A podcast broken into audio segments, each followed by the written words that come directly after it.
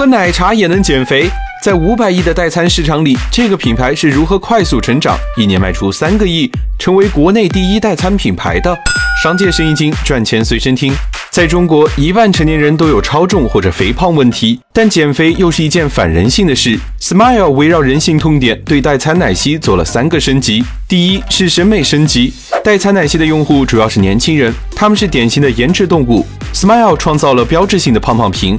用设计激发用户爱美和分享的天性，这个高颜值的瓶子一上线就成为了全球时尚达人的热推爆款，在小某书上种草人数也超过了一百万。第二是口味升级，消费者不仅是视觉动物，更是味觉动物。针对代餐产品口感差的痛点，Smile 把市场上流行的口味融入到代餐奶昔中，椰香紫薯、黑巧黑松露、抹茶玄米。光是看这些味道，你还以为自己是在喝奶茶。再加上丰富的蛋白质、膳食纤维、维生素和矿物质。通过营养加口味的融合，Smile 解决了用户又要口感享受又要健康减肥的痛点。第三是便利升级，Smile 简化了冲调过程，只需要打开瓶盖，加入矿泉水，摇八秒就能完成一份奶茶版的减脂餐。瓶身只有手机大小，加上不需要额外的杯子，用户不仅操作方便，而且可以随身携带。